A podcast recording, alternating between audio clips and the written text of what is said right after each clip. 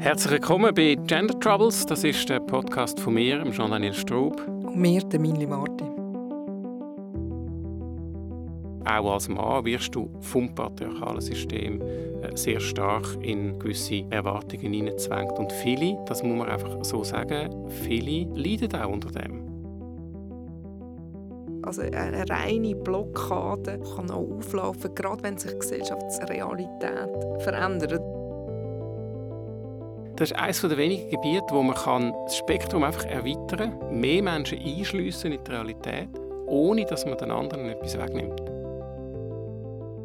Aber das heißt nicht, dass ich jede Frau aus Prinzip nur wähle, weil sie eine Frau ist, sondern ich möchte dann auch eine Frau haben, die sich auch für, für, Gleichstellung einsetzt. Und dann ist je nachdem ein Mann dort sehr viel offener als eine Frau.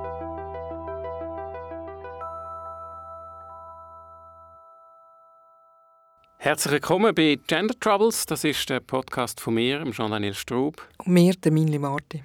Ich bin Ethiker, ich bin lange im Gemeinderat von der Stadt Zürich, bin Präsident von Männer.ch, das ist der Dachverband der Schweizer Männer- und Väterorganisationen der Progressive. Ich bin Nationalratskandidat für die SP und ich trage er und ihm Pronomen. Ich bin SP-Nationalrätin aus Zürich, Verlegerin von der Woche Zeitung PS und Pronomen sie ihr. Wir haben ja unseren Podcast ähm, angefangen und als Ausgangspunkt genommen äh, die Beobachtung, dass die ganzen Diskussionen rund um Gleichstellung irgendwie kässiger geworden sind, dass das Ganze schneller eskaliert, wenn man mit jemandem spricht, dass man auch manchmal Menschen begegnet und sagt, ich habe ein genug, dass immer von dem die ist, obwohl gleichzeitig viele sagen, es ist eigentlich noch viel zu wenig davon die Und dass man schon, glaube ich, feststellen, dass ähm, wir laufen in einen Backlash rein oder sind bereits mit drin, also eine Art Rückschritt, wo, wo droht in dieser Diskussion. Jetzt haben wir äh, eine Reihe von Gesprächen geführt mit sehr spannenden Gästen. In welcher Hinsicht sind wir jetzt schlauer geworden, Milli? Also wir sind sicher grundsätzlich schlauer geworden, weil wir sehr intelligente Gäste hatten. Was mir dunkt, eigentlich fast alle gesagt haben, oder eigentlich alle, ist das eine durchaus optimistische Sicht von diesen Diskussionen. Also sicher hat man die Analyse geteilt, dass so Diskussionen kässig werden, aber es ist auch gekommen, dass das vielleicht nicht so funktioniert hat, wie das eine SVP hätte wollen, dass das Thema gleich nicht so zieht, wie, wie, wie das vielleicht auch mal antizipiert worden ist. Und dass sowohl die Zivilgesellschaft wie auch die Medien reagiert haben, auch, auch Position bezogen haben, auch Haltung gezeigt haben und dass das durchaus auch ein positives Signal war. Also eigentlich habe ich mehr Hoffnung, als ich vorher hatte, was die Themen anbelangt.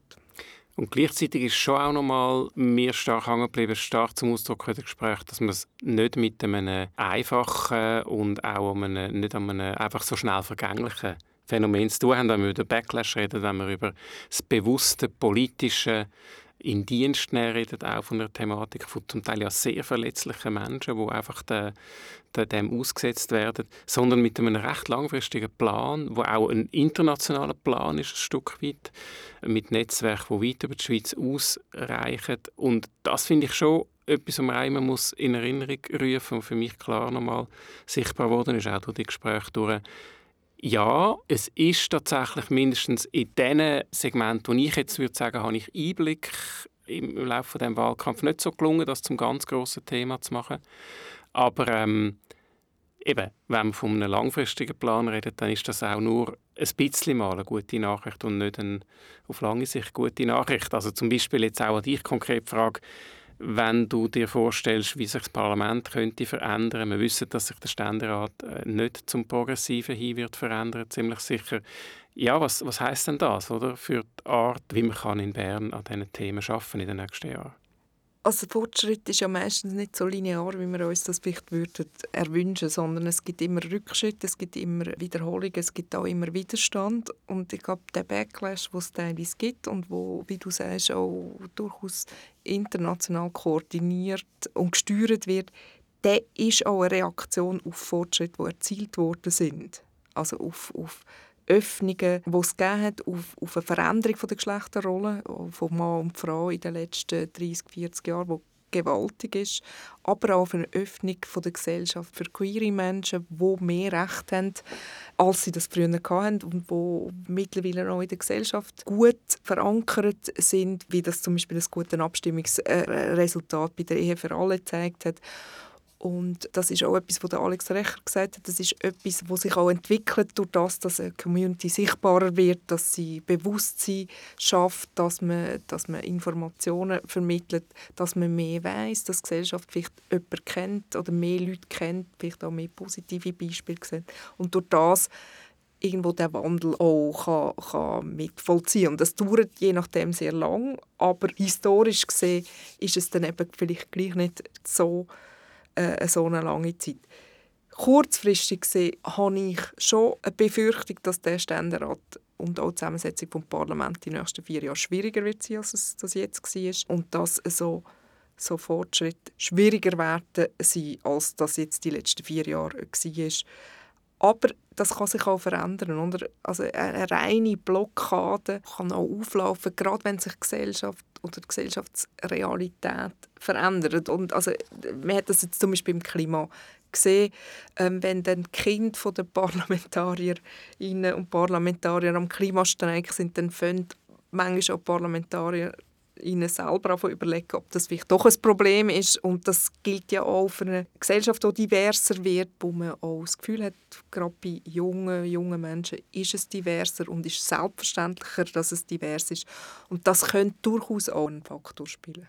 Mir ist jetzt aus den Gespräch schon auch noch mal etwas bleiben, was ich, was ich wichtig finde, nämlich, dass man ja schon auch ein bisschen über das bestehende Rechtssystem herausdenken. Mir ist das sehr sympathisch gewesen, als ich jetzt beim Alex Recher in Erinnerung an, dass er äh, eigentlich darauf hingewiesen hat, wir reden schnell von dem dritten Geschlechtseintrag, aber eigentlich eine der Fragen, wo man doch politisch könnte stellen, ist, müssen wir überhaupt eine Rechtsordnung verteidigen, die es von uns verlangt, dass man sich festlegt? Oder wäre nicht wahnsinnig viel zu gewinnen, wenn man eigentlich würde mit der Rechtsordnung einen, Schritt vorangehen Ich glaube nämlich, dass es schon Bereiche gibt, wo das Recht nicht nur auf die Gesellschaft reagiert, wo das Recht tatsächlich auch die Gesellschaft formt.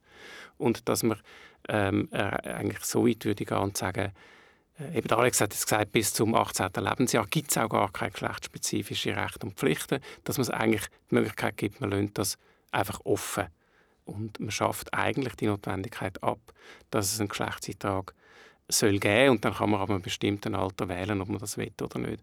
Also der Aufruf auch, oder, über die bestehenden Realitäten, über die bestehenden Instrumente herauszudenken und äh, sich auch die Freiheit zu nehmen, zu sagen, schlussendlich sind wir ja da und das finde ich das Spannende an der Gleichstellungs- und der Gleichberechtigungsdiskussion. Wir sind wirklich in einer Diskussion drin, wo ich überzeugt bin, dass wenn wir die dort anbringen, wo es noch eine idealere äh, Gesellschaftsform äh, schlussendlich ist, dass das dann eine Gesellschaft ist, die einfach sehr, sehr viel mehr Freiheit und zwar für alle mehr Freiheiten zur Verfügung stellt.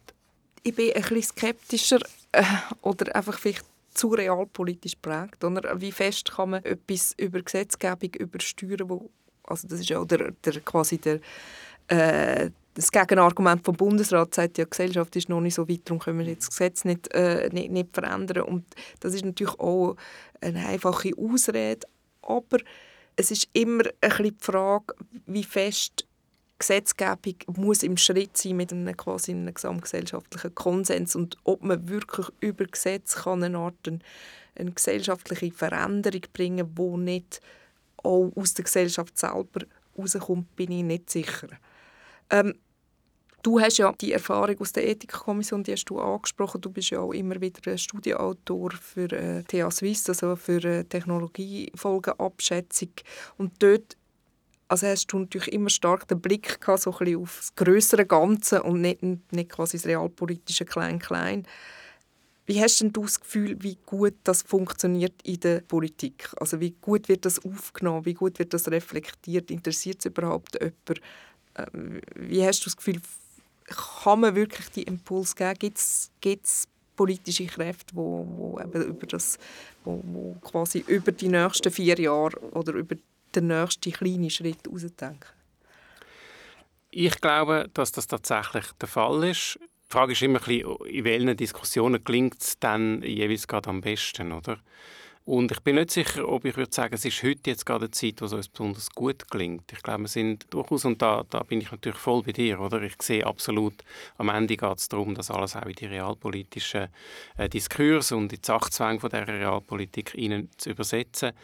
Und da, glaube ich, sind wir aktuell eher in einer Zeit, wo sich nicht so viel Freiheiten nimmt für, für den grossen Blick über den Tellerrand. Ausser wären wir auch in der Klimadebatte aus meiner Sicht nicht so langsam und zaghaft unterwegs. Und trotzdem, glaube ich, ähm, ist es wichtig, sowohl jetzt, wenn man an ein parteipolitisches Engagement denkt, aber auch wenn man an ein die Politik als Gesamtes denkt, dass sie sich irgendwo auch Instanzen gibt und Instanzen hat, wo äh, immer mal wieder den Impuls geben, über das auszudenken. Was ich halt beim Geschlechterthema so spannend finde, ist, in, in den allermeisten Fällen ist ja eine politische Entscheidung auch mit einer Umverteilung verbunden. Heißt, jemand überkommt noch etwas, was vielleicht bisher nicht hat, heißt, andere müssen irgendwie auch etwas weggeben weil die Mittel nicht unbegrenzt sind oder politische Wille, Mittel zu vergrößern nicht, nicht da ist.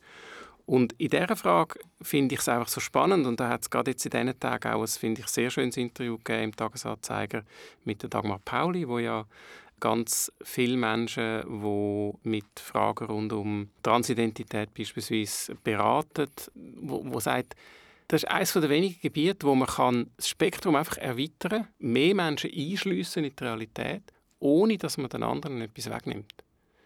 Ich kann mich genau gleich weiterhin als Mann identifizieren, als Mann leben, äh, sagen, ich bin ein Mann, so wie das die allermeisten auch machen. Auch dann, wenn man eben das Spektrum der Möglichkeiten erweitert oder sogar so weit gehen und sagen, es gibt den Zwang nicht mehr, dass man sich von Geburt an fast schon äh, neu muss, muss festlegen auf das eine oder auf das andere.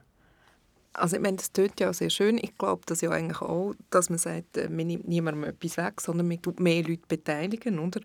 Aber, also wenn wir ehrlich sind, gibt es ja gleich eine Gruppe, die verliert, nämlich quasi der, der Mann, oder? Also wir haben quasi eine patriarchale Ordnung, wo irgendwie auch eine Ordnung ist zwischen den Geschlechtern, auch eine Hierarchie ist zwischen den Geschlechtern.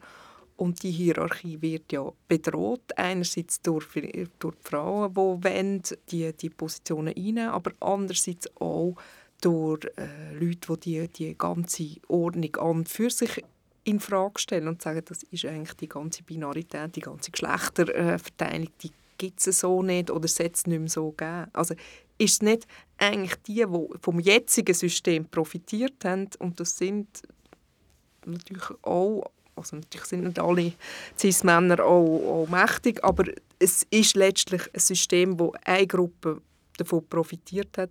Was haben denn die davon, wenn sich alles ändert? Also da sind wir sicher bei einem der Kern der Diskussionen. Wir haben ja über das auch geredet, äh, in der einen Folge ausführlich ähm, von unserem Podcast. Die schlechte Nachricht ist, du hast sicher recht, oder? Die gute Nachricht ist, das ist völlig unabhängig eine Notwendigkeit, die wir angehen müssen völlig unabhängig von der Frage, wie wir jetzt konkret, um einfach nur einmal noch schnell den Bogen zu schlagen, wie wir jetzt konkret die Rechtsordnung schaffen bezüglich der Frage, eben, legen wir sie so auf die Binarität fest oder nicht, oder schaffen wir die Öffnung beziehungsweise möglicherweise sogar den Verzicht auf den Geschlechtereintag. Ich würde sogar so weit gehen und sagen, die Problematik von der herkömmlichen klassischen Vorrangstellung vom Zisma, also das Patriarchat, das müssen wir ja sowieso hinter uns bringen, aus den ganz unterschiedlichsten Gründen. Die Klimasituation ist nur das eine, wo man den Zusammenhang sehr klar auch zeichnen kann. Und das ist in dem Sinne aus meiner Sicht unabhängig von, der, von dieser anderen Frage. Ähm, was ist zu gewinnen, hast du gefragt. Ich glaube, da kann man nur immer wieder darauf hinweisen, dass es ja nicht so ist, dass man als Mann in diesem patriarchalen System völlig frei wäre drin äh, welche Rolle das man lebt. Es ist absolut unbestritten und es wäre völlig falsch, äh, will ich jetzt da eine Art einen Opferdiskurs in den Vordergrund rücken. Äh, es ist absolut unbestritten, dass Mann sein, solange man bereit ist, die Rollenerwartungen auch zu erfüllen, nach wie vor mit vielen Privilegien verbunden ist, dass man angehalten sind, die Privilegien sehr kritisch zu reflektieren, jeden einzelnen von uns. Das ist vollkommen unbestritten.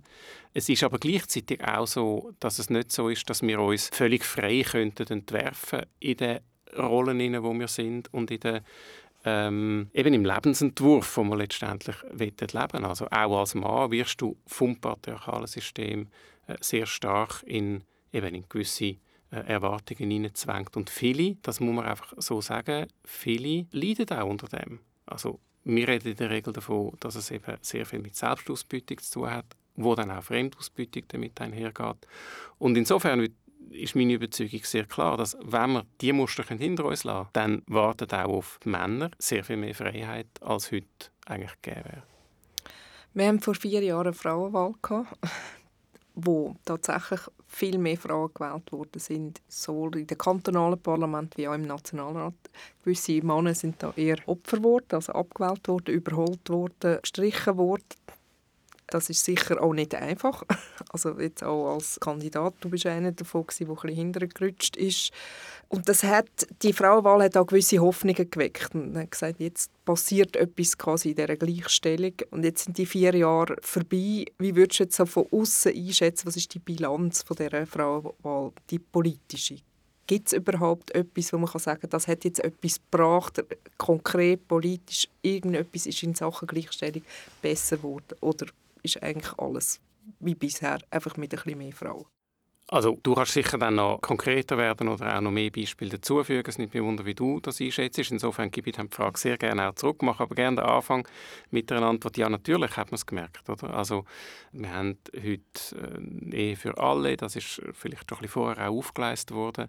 Im Sexualstrafrecht hat es äh, Errungenschaften gegeben, wo wahrscheinlich so sowohl von der Zusammensetzung, also der Mehrheiten, als auch der einzelnen Personen, die in dem Parlament ja äh, sind, jetzt vorher nicht möglich gewesen wären. Es gibt sicher noch mehr Beispiele, wo man könnte anfügen und was ich immer wieder gehört habe, als jemand, der nicht oder vielleicht auch noch nicht äh, selber Mitglied ist von dem Parlament, ist, es hat sich schon auch die Art von Politisieren ähm, jemand hat es einmal sehr eindrücklich gesagt, nur wenn du in den Saal reinkommst, es sieht einfach auch anders aus. Äh, das hat mir irgendwie sehr gefallen. Es ist farbiger, es ist, es ist mindestens in einer gewissen Hinsicht schon mal ein bisschen diverser. Äh, und, und das sind ja alles auch Fortschritte, wo man muss immer wieder neu benennen und vor dem Hintergrund finde ich es auch sehr wichtig, dass man jetzt da nicht einfach ultra kritisch ist mit diesen vier Jahren. Weil was man ja dem ja sieht, ist, eines der Probleme ist ja sicher, dass die vier Jahre einfach auch, also so die klassische Legislatur, das hat gute Gründe, dass man so vier Jahre begrenzt, aber es ist einfach auch eine kurze Zeit, um eben irgendwo etwas zu erreichen, wo man dann so ganz konkret kann benennen am Ende von diesen vier Jahren. Wo ich gewisse Hoffnung drin habe, ist, dass es in, dem, in dieser Hinsicht mindestens im Nationalrat Kontinuität gibt, vielleicht sogar noch äh, der Nationalrat noch ein progressiver könnte werden, äh, noch mehr richtig ausgeglichene Geschlechterverhältnisse könnte gehen und dass man dann vielleicht auch ein bisschen Detail über den Tellerrand aus anfangen zu überlegen, ob sich wirklich generell die Gleichstellungspolitik in unserem Land eigentlich noch an den richtigen Paradigmen orientiert. Aber vielleicht zuerst mal noch die Frage zurück an dich. Wo, was ist denn deine Bilanz als jemand, der dabei war? Also ich denke, was du gesagt hast, das stimmt. Es ist sicher kulturell ein bisschen anders geworden. Das Bild ist farbiger, die Vertretungen sind farbiger. Es hat auch gewisse Themen gegeben, wo, wo wirklich tatsächlich Frauenallianzen, überparteiliche Frauenallianzen sehr gut gespielt haben. Gerade im Bereich Gewalt, äh, häusliche Gewalt, sexualisierte Gewalt, aber auch in anderem. Was ein bisschen mein Frust ist, ist, dass es nicht ganz funktioniert hat im Bereich Vereinbarkeit. Weil das ist eigentlich ein riesiges Thema, das immer noch ungelöst ist. Äh, wir haben das in der Folge mit Olivia Kühne und Markus Teunert auch sehr stark besprochen. Das ist seit Jahren, Jahrzehnten das Problem und es passiert eigentlich relativ wenig. Und du hast dort sogar das Potenzial gehabt, gerade von Frauen aufgrund von ihren persönlichen Erfahrungen, die dort sehr viel offener waren, dass man gesagt hat, man muss jetzt in diesem Bereich äh, weitergehen. Aber das ist jetzt quasi blockiert im Ständerat und da sehe ich leider nicht so große Hoffnungen, dass das in den nächsten vier Jahren wirklich dort weitergeht. Obwohl eigentlich du bis in die Mitte, bis auch zu den freisinnigen Frauen, bei den Männern nicht, aber bei den Frauen, die Notwendigkeit siehst, sieht, dass man dort etwas machen muss. Und was natürlich klar ist, es gibt politische Differenzen zwischen äh, links und rechts, es gibt ökonomische Differenzen, die werden nie beigelegt. Und das gibt auch immer wieder Spannungen. Oder? Also man kann nicht, das ist auch immer so eine Frage, wo, wer wählt man für Ämter? Ähm, wähle ich jetzt eine bürgerliche Frau oder lieber einen linken Mann? Zum Beispiel. Und da muss ich sagen, die Geschlechterfrage tut natürlich nicht jede andere Frage übersteuern. Selbstverständlich ist mir wichtig, dass es eine ausgeglichene Vertretung gibt von den Geschlechtern. Aber das heißt nicht, dass ich jede Frau aus Prinzip nur wähle, weil sie eine Frau ist, sondern ich möchte dann auch eine Frau haben, die die sich auch für, für, für Gleichstellung einsetzt. Und dann ist je nachdem ein Mann dort sehr viel offener als eine Frau. Also es ist nicht ein rein, reines Geschlecht, das eine Rolle spielt. Es kann eine Rolle spielen aufgrund von Erfahrungen, die man persönlich macht, aber es ist überhaupt nicht grundsätzlich so. Und eines der Probleme ist, und dazu gibt es ja auch Forschung, ist ja, das Parlament ist ja nicht nur Bezug auf Geschlechter, sondern vor allem sozioökonomisch sehr einseitig zusammengesetzt. Also eigentlich sind in dem Parlament praktisch nur Akademikerinnen und Akademiker und praktisch nur gut verdienende bis reiche Leute. Und so ein die Alltagssorgen, von, wo, wo, wo, jetzt ein Thema sind im Wahlkampf, also über, über wie zahle ich meine Miete, wie zahle ich äh, Krankenkassenprämie, wie zahle ich äh, auch Kita-Kosten, die alle äh, recht grosse Faktoren sind, das ist alles so ein bisschen äh, theoretisch. Also dort haben wir sehr viele bürgerliche äh, auch Frauen gesagt, ja, man kann ja einfach eine Nanny anstellen wenn es keinen Kita-Platz gibt, das ist ja kein Problem. Und sie sind gar nicht auf die Idee gekommen, dass das einfach schon rein finanziell sehr, für sehr viele Familien gar nicht in Frage kommt. Dort sehe ich eigentlich der grösste Nachholbedarf in der Diversität ist eigentlich so auch, dass auch Leute in, in ein Parlament kommen mit sehr kleinem Einkommen oder mit sehr ja, mit, mit wo aus einer, vielleicht aus einer anderen beruflichen oder lebensweltlichen Perspektive kommt als, äh, als der Rest von mhm. uns. Wie nimmst du den Einfluss wahr jetzt auf, auf das, was uns interessiert, oder Gleichstellung, Gleichberechtigungsdiskussion von der Verjüngung, wo ja, es ist ja nicht nur ein, in dem Sinn, eben in einem kleinen Spektrum, aber doch eine höhere Diversität, die vor vier Jahren zustande kam, sondern auch eine Verjüngung vom Parlament. Hast du da etwas wahrgenommen? Also früher hat man so ein den Witz gemacht, dass man irgendwie als Parlamentarierin auch noch mit 55 zu den Jungen gehört oder so oder mit 50 noch zu den Jungen gehört. Also das hat sich schon geändert. Und ich glaube, dort gibt es auch eine größere Offenheit, auch gerade gesellschaftspolitisch, dass auch durchaus bei bürgerlichen Parteien äh, ist, ist die Offenheit sehr viel größer. Und das finde ich auch durchaus ein positives Zeichen. Das muss aber nicht für, für alle gelten und auch nicht für alle Zeit. Es ist auch nicht so, dass Junge automatisch progressiver sind als, als Ältere. Oder? Das ist ja etwas, wo man immer das Gefühl hat, die Jungen sind dann fortschrittlich, aber das sind es vielleicht gar nicht immer. Oder? Das sind auch historisch nicht immer gewesen. Also gerade, äh, ich habe gerade äh, ein Buch gelesen über die Geschichte von der Zürcher Studierendenzeitung und die sind ja zum Beispiel in der 30er Jahren sehr frontennah gewesen, also, also sehr konservativ und überhaupt nicht links, überhaupt nicht aufgeschlossen, sondern, sondern total konservativ. Und das, diese Wellenbewegungen, denke ich, gibt es auch bei den Jungen. Wir haben ja so ein bisschen angesprochen, dass vieles geht voran, aber vieles ist auch sehr langsam. Wo siehst du, was sind, was sind deine wichtigsten Prioritäten für, für Gleichstellungs Politik in den nächsten vier Jahren? Was, was müssen wir wirklich angehen? Was ist wirklich dringend? Wo siehst du die?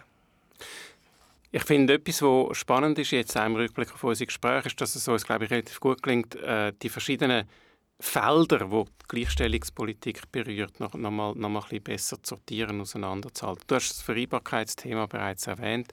Ich bin absolut überzeugt, dass es lieber schneller als weniger schnell jetzt wirklich nochmal einen nächsten Schritt braucht in Richtung von einer älteren Zeit. Ob das gerade schon parlamentarisch wirksam wird in den nächsten vier Jahren oder ob es das erste Mal muss gelingen die nötige Allianz äh, zu bilden, da gibt es ja auch verschiedene Bestrebungen, die jetzt wieder meines Erachtens ein bisschen auf einem besseren Weg sind.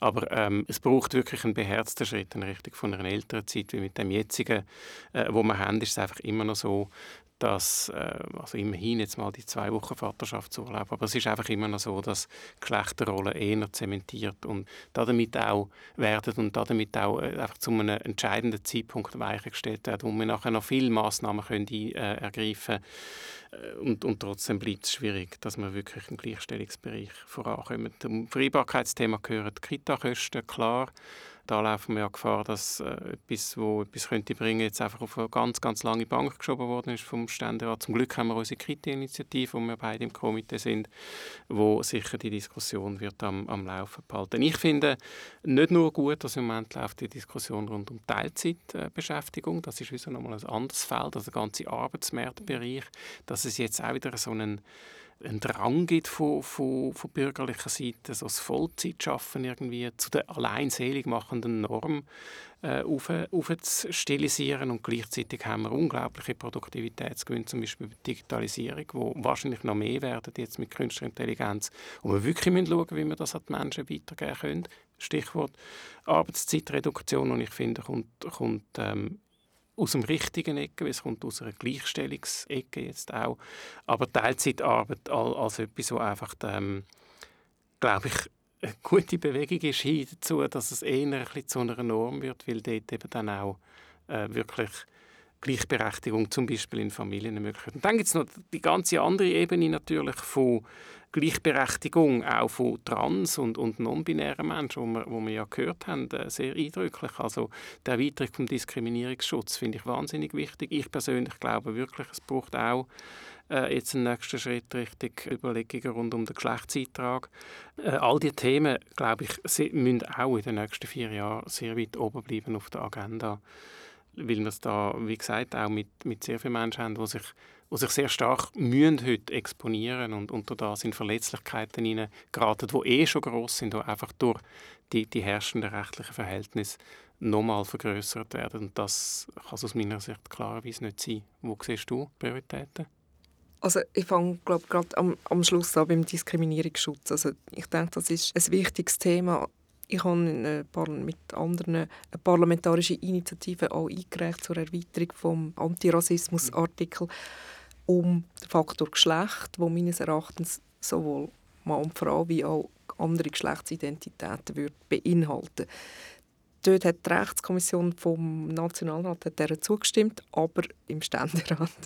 Die Ständeratskommission hat es abgelehnt. Das heißt, ähm, es kommt dann nochmal ins Plenum vom Nationalrat und vom Ständerat und es müssen beide Kammern zustimmen, damit es überhaupt weitergeht. Und da kommt es darum auch sehr darauf an, wie der Ständerat wird zusammengesetzt werden die nächsten vier Jahre.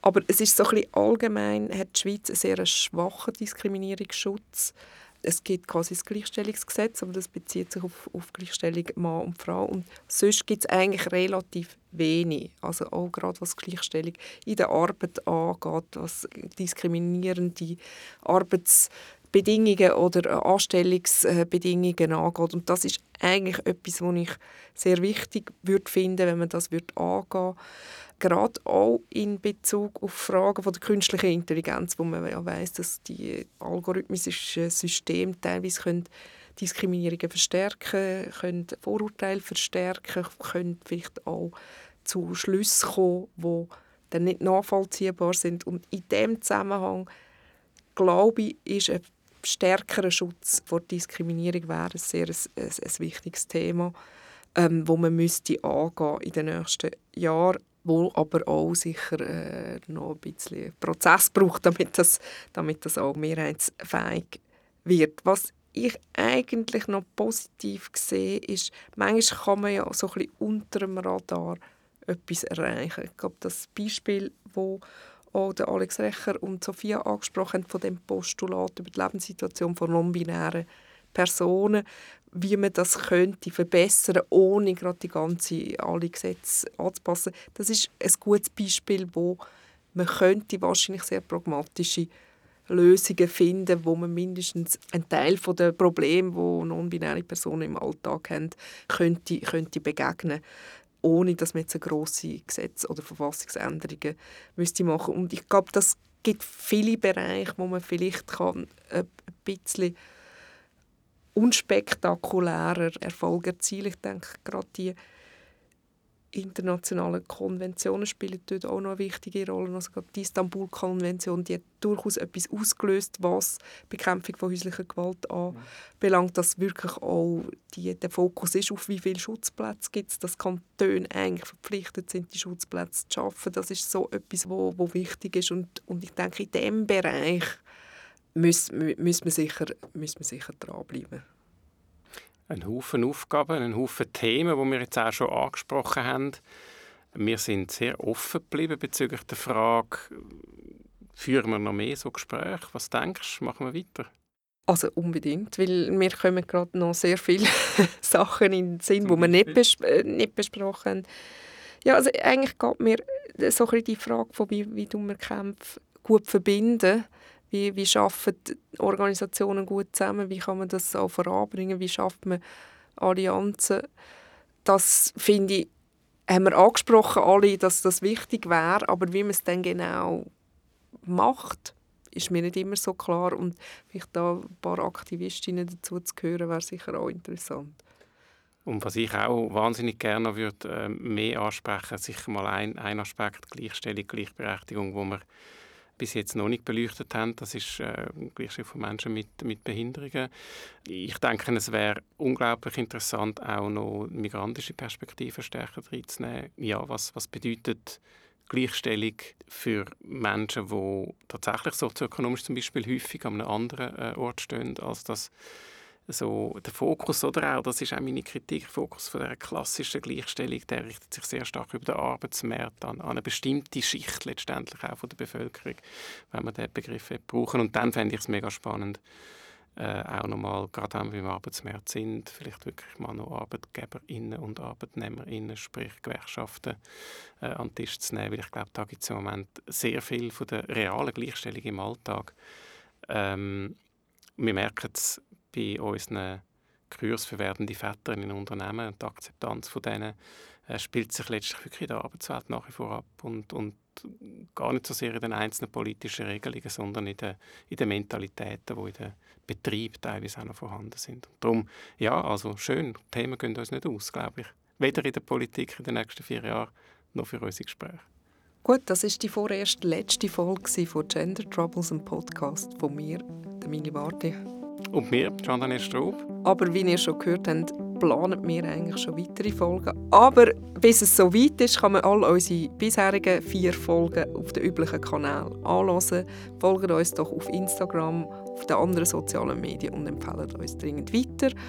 Und wenn ihr Anregungen habt oder einen Wunsch habt für einen zukünftigen Gast, dann könnt ihr uns ja auch schreiben und kontaktieren. Vielen Dank. Danke.